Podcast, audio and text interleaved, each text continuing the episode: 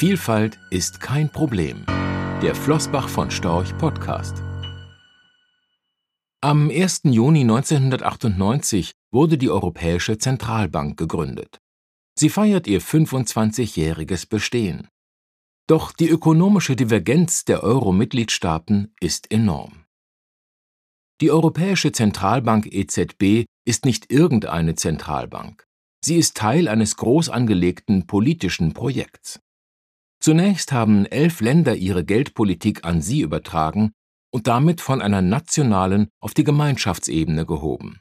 Das war Ende der 1990er Jahre ein großer Schritt auf dem Weg zur Verwirklichung der Europäischen Wirtschafts- und Währungsunion.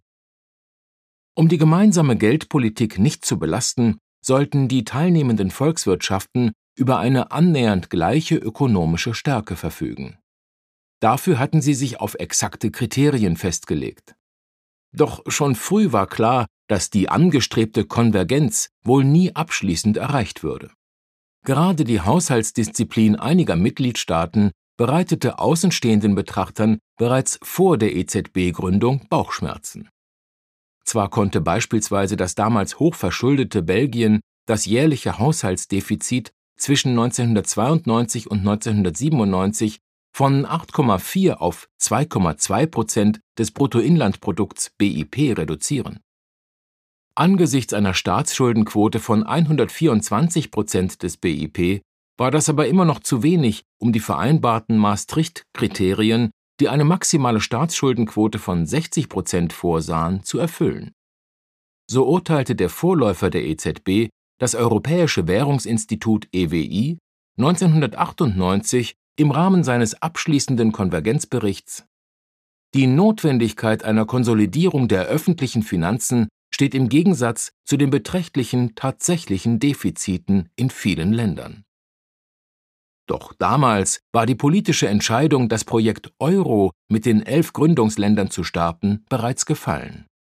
Die teilweise zu hohen Schuldenquoten hatten darauf keinen Einfluss mehr. Und so startete die Eurozone mit einem angeborenen Konstruktionsfehler. Noch immer gilt die wirtschaftliche Konvergenz der mittlerweile 20 Mitgliedsländer als ausbaufähig und damit als wesentliche Schwachstelle des Euroraums. Zuletzt ist Kroatien am 1. Januar diesen Jahres der Eurozone beigetreten, womit insgesamt rund 350 Millionen Bürgerinnen und Bürger von den Vorteilen der Gemeinschaftswährung profitieren, wie einer Beseitigung der Wechselkursrisiken innerhalb des Binnenmarkts oder einer höheren Preistransparenz. Doch am EZB-Hauptsitz in Frankfurt hat der Mitgliederzuwachs die Arbeit kaum vereinfacht. Denn die wirtschaftliche Bandbreite, innerhalb der sich die Mitgliedstaaten bewegen, hat sich immer weiter erhöht. So lag das kroatische Pro-Kopf-BIP im vergangenen Jahr bei 17.130 Euro. Im Durchschnitt erwirtschafteten die Bürger der Eurozone ein mehr als doppelt so hohes Pro-Kopf-BIP, das bei 38.450 Euro lag. Auch der Arbeitsmarkt offenbart große Unterschiede innerhalb der Währungsgemeinschaft. Waren in Deutschland zuletzt rund drei Prozent aller Erwerbspersonen arbeitslos, betrug die Arbeitslosenquote im Schnitt der Eurozone etwas weniger als sieben Prozent. In Spanien waren es sogar knapp 13 Prozent. Zudem existieren wesentliche Unterschiede in der Kreditlandschaft der Mitgliedsländer, sodass die Auswirkungen der Geldpolitik in einigen Ländern deutlich schneller spürbar werden als in anderen. Während beispielsweise Finnland, Italien, Österreich oder Spanien über einen hohen Anteil variabel verzinster Wohnungsbaukredite verfügen, werden Hauskredite in Belgien, Deutschland, Frankreich oder den Niederlanden überwiegend mit einer langen Zinsbindung ausgestattet. Daher dämpfen die Zinserhöhungen zwar in allen Mitgliedsländern die Zahl der neu vergebenen Immobilienkredite. Allerdings sind die durchschnittlichen Kreditzinsen, die etwa deutsche und französische Haushalte auf die insgesamt ausstehenden Immobilienkredite zahlen müssen, trotz eines deutlich höheren Zinsniveaus im Euroraum bislang kaum gestiegen, während sich die Kreditraten in Finnland und Spanien im Durchschnitt bei Immobilienfinanzierungen bereits spürbar verteuert haben. Doch nicht nur bei den wirtschaftlichen Rahmenbedingungen existieren signifikante Unterschiede zwischen den Euro-Staaten. Auch die Inflationsdynamik ist nicht homogen. Während die Inflation im April beispielsweise in Belgien und Spanien weniger als 4 Prozent betrug, lag sie in Italien und Österreich bei mehr als 8 Prozent. Die EZB muss zwar grundsätzlich nur auf die Eurozoneninflation achten, die zuletzt bei 7,0 Prozent lag. Zudem existieren auch in den Vereinigten Staaten von Amerika signifikante Unterschiede bei den Inflationsraten. So betrug die Aprilinflation in der Region Urban Alaska nur 3,1 Prozent, in Atlanta, Sandy Springs, Roswell 5,8 Prozent und in Miami, Fort Lauderdale, West Palm Beach sogar 9,0 Prozent.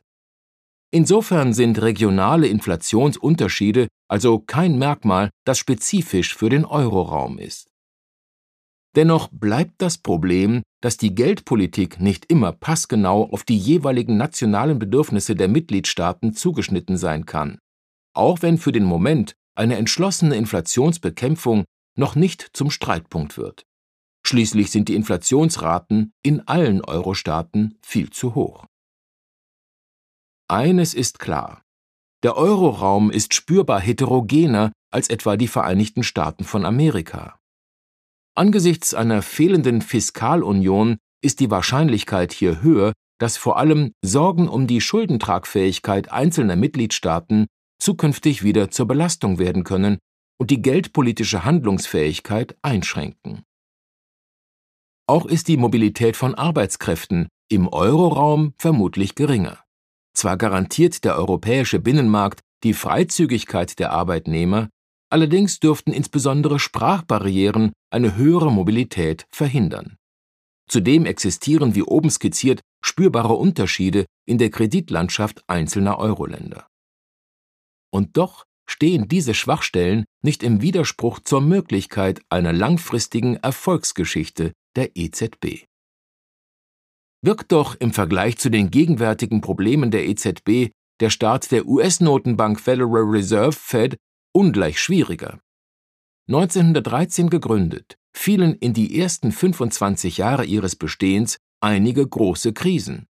So traten die USA 1917 in den Ersten Weltkrieg ein und ab 1929 folgte die Große Depression, die viele Jahre andauern sollte.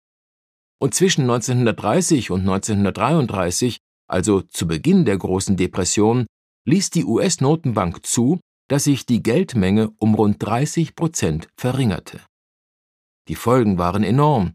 Im Gleichlauf sanken die Verbraucherpreise um bis zu 11 Prozent pro Jahr. Diese massive Deflation verschlechterte die Schuldentragfähigkeit, erhöhte die Konsum- und Investitionsunsicherheit, ließ die Arbeitslosigkeit in die Höhe schnellen und zwang Banken, Unternehmen und Privatpersonen in die Insolvenz.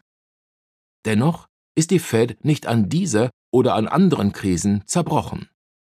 Im Gegenteil konnte sich der US-Dollar sogar als dominierende Reservewährung etablieren. Ob der Euro eine ähnliche Erfolgsgeschichte schreiben wird? Möglich ist es. Doch dürfte die Antwort auch vom Blickwinkel abhängen. Denn einerseits hat die EZB mit der Euro-Krise und der Pandemie bereits zwei große Hürden genommen. Sie hat gezeigt, dass sie in der Lage ist, die Währungsgemeinschaft in Krisenzeiten zusammenzuhalten. Zudem wohnt der wirtschaftlichen Heterogenität, die mit einer hohen und wachsenden Zahl an Mitgliedstaaten verbunden ist, eine positive Botschaft inne. Bedeutet es doch, dass sich immer mehr Menschen aktiv für eine Zukunft im Euroraum entscheiden und dem Euro vertrauen. Andererseits liegt hierin eine chronische Schwachstelle des Euroraums. Das stetige Mitgliederwachstum lässt die Hoffnung auf eine wirtschaftliche Konvergenz im Euroraum mittelfristig illusorisch erscheinen. Vermutlich kann die EZB ein langes Fortbestehen des Währungsraums zwar sichern, doch musste sie dafür die Stabilitätskultur der Deutschen Bundesbank opfern, deren Erbe sie eigentlich antreten sollte. Der Erfolg liegt also im Auge des Betrachters. Rechtlicher Hinweis Diese Publikation dient unter anderem als Werbemitteilung. Sie richtet sich ausschließlich an deutschsprachige Anleger mit Wohnsitz bzw. Sitz in Deutschland, Österreich, Luxemburg und in der Schweiz. Die in dieser Veröffentlichung enthaltenen Informationen und zum Ausdruck gebrachten Meinungen geben die Einschätzungen von Flossbach von Storch zum Zeitpunkt der Veröffentlichung wieder und können sich jederzeit ohne vorherige Ankündigung ändern. Angaben zu in die Zukunft gerichteten Aussagen spiegeln die Zukunftserwartung von Flossbach von Storch wider, können aber erheblich von den tatsächlichen Entwicklungen und Ergebnissen abweichen. Für die Richtigkeit und Vollständigkeit kann keine Gewähr übernommen werden. Der Wert jedes Investments kann sinken oder steigen, und Sie erhalten möglicherweise nicht den investierten Geldbetrag zurück mit dieser Veröffentlichung wird kein Angebot zum Verkauf, Kauf oder zur Zeichnung von Wertpapieren oder sonstigen Titeln unterbreitet. Die enthaltenen Informationen und Einschätzungen stellen keine Anlageberatung oder sonstige Empfehlung dar. Sie ersetzen unter anderem keine individuelle Anlageberatung. Angaben zu historischen Wertentwicklungen sind kein Indikator für zukünftige Wertentwicklungen diese Veröffentlichung unterliegt Urheber Marken und gewerblichen Schutzrechten.